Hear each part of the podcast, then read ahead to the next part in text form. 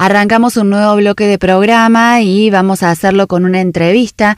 Hablamos de actualidad. El martes les contamos que existe un proyecto en tratamiento en el Consejo Deliberante de Villa María que tiene por propósito que aquellas personas que hayan eh, incumplido a las previsiones de eh, no asistir a fiestas clandestinas, aquellas personas que no hayan denunciado, como está previsto en la normativa vigente de la pandemia, que no hayan denunciado ser contacto estrecho de eh, un positivo de COVID, tengan que cumplir con trabajo comunitario, con tareas comunitarias. Esa sea su sanción en lugar de una multa.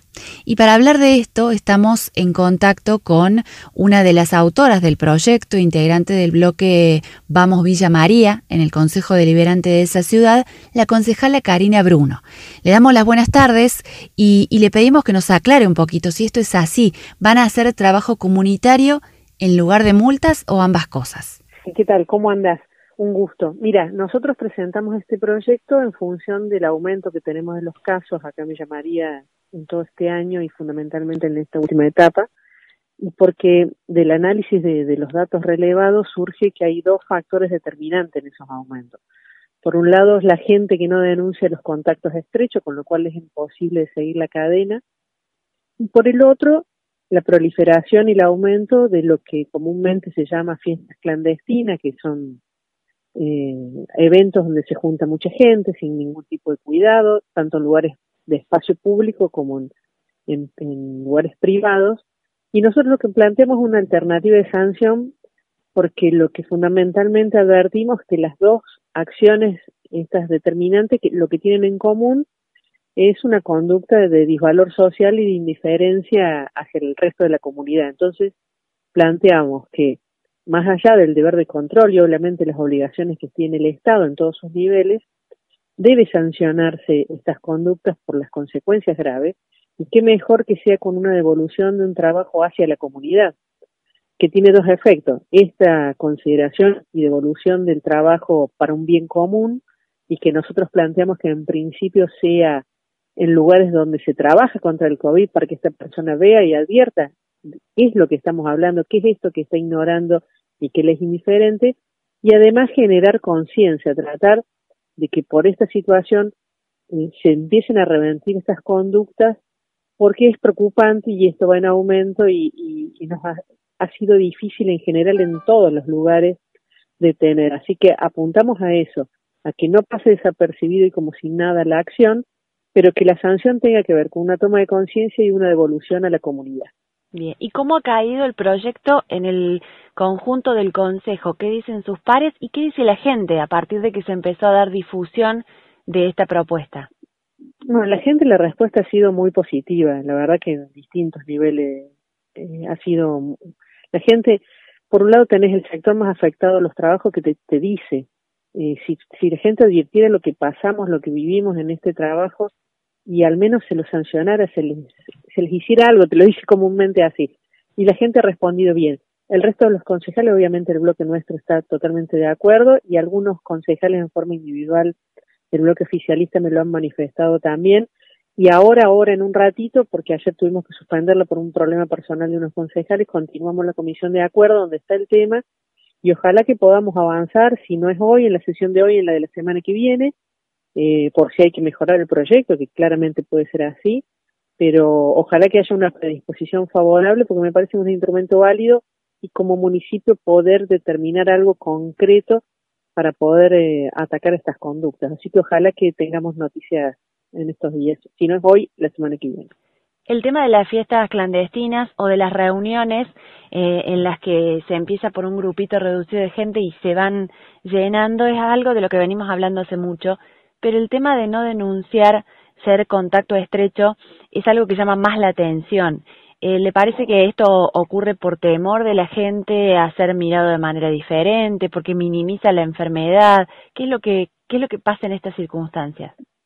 Mira, no, hay, hay varios factores, pero por lo menos de lo relevado, lo que surge, hay gente que no lo dice porque quiere seguir con su actividad y su vida normal, porque no está sintiendo síntomas y se siente bien y quiere seguir su vida Hay otro que obliga incluso a sus empleados a continuar trabajando y que no, no diga. Otro que dice, bueno, es mi amigo, no voy a decir que estuvo conmigo para que no tenga consecuencias.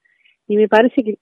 Y después habrá algunos que dicen, bueno, no quiero que me miren distinto. La verdad que son han sido los menos las situaciones donde alguien ha tenido algún tipo, por lo menos en la ciudad lo digo, un cuestionamiento. Nadie eh, la verdad. Y me parece que tiene más que una cuestión de indiferencia, de creer o de minimizar las consecuencias, porque generalmente el que no denuncia el contacto estrecho es, transita la enfermedad de una manera eh, buena o normal o que no tiene demasiadas consecuencias y cree que por eso que le pasa a él no le va a pasar a otro.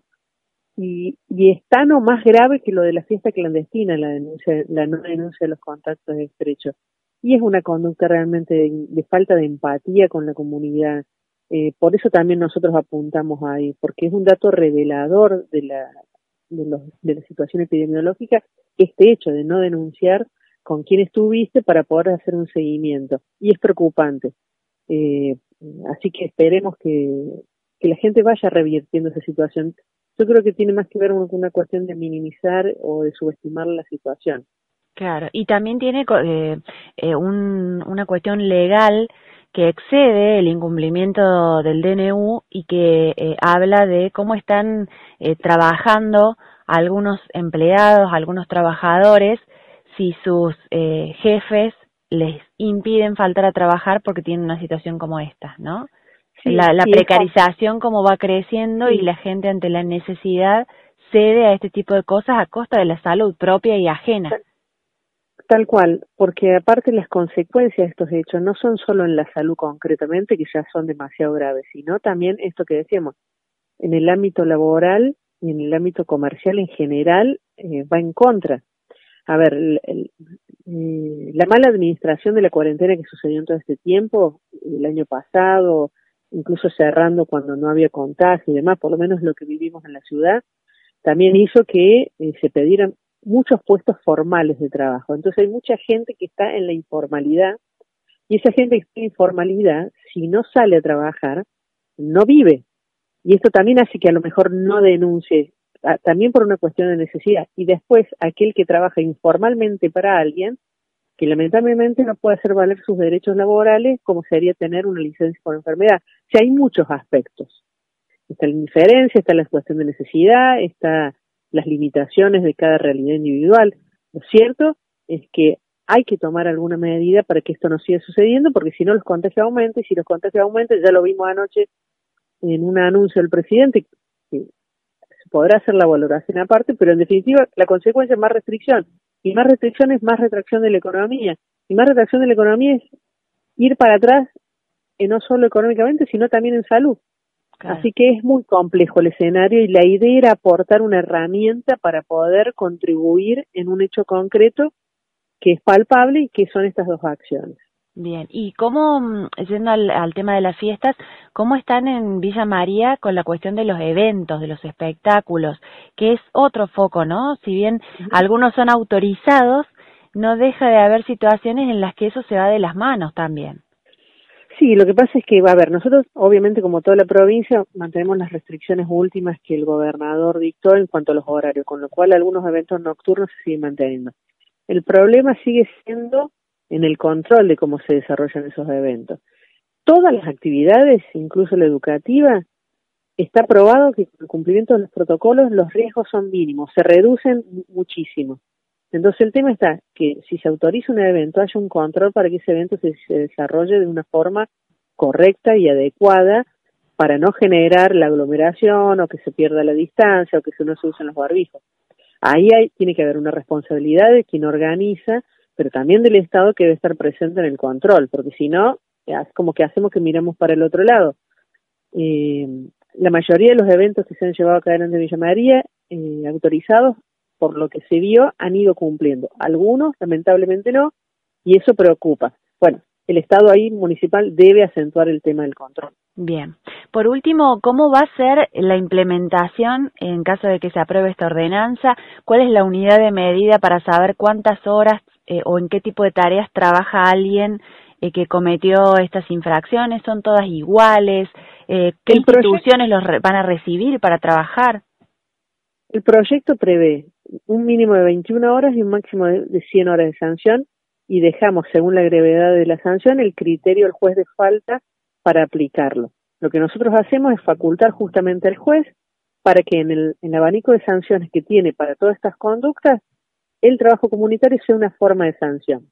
Los lugares, los ámbitos municipales, todos entendemos que como prioritario deberían ser estos que te digo que se trabaja contra el COVID, pero también facultamos en la ordenanza a que el DEN, el Departamento Ejecutivo, celebre convenios con instituciones públicas o privadas para poder hacer, llevar adelante estos trabajos comunitarios para poder diversificar. Así que en ese abanico de, situaciones que seguramente pueden en el proyecto trabajarse y modificarse, pero abrimos un abanico bien amplio para que para que pueda ser eh, bastante variado y de distintas circunstancias. Perfecto. Bueno, muchísimas gracias nuevamente por compartir este proyecto con nosotros. Estamos a la expectativa de las novedades en los próximos días. Por favor, gracias a usted por el espacio y seguramente nos estaremos comunicando cuando tengamos una definición de cómo avanza eh, este proyecto. Muchas gracias. Así pasó por Tardes Únicas Karina Bruno, concejala de la ciudad de Villa María, y nos dio detalles sobre este proyecto que se definiría, si no es hoy, en los próximos días. Los villamarienses deberán hacer trabajos comunitarios como sanción ante incumplimientos a los decretos de pandemia, no por cualquier ítem, sino por dos en particular, fiestas clandestinas y no denunciar contactos estrechos.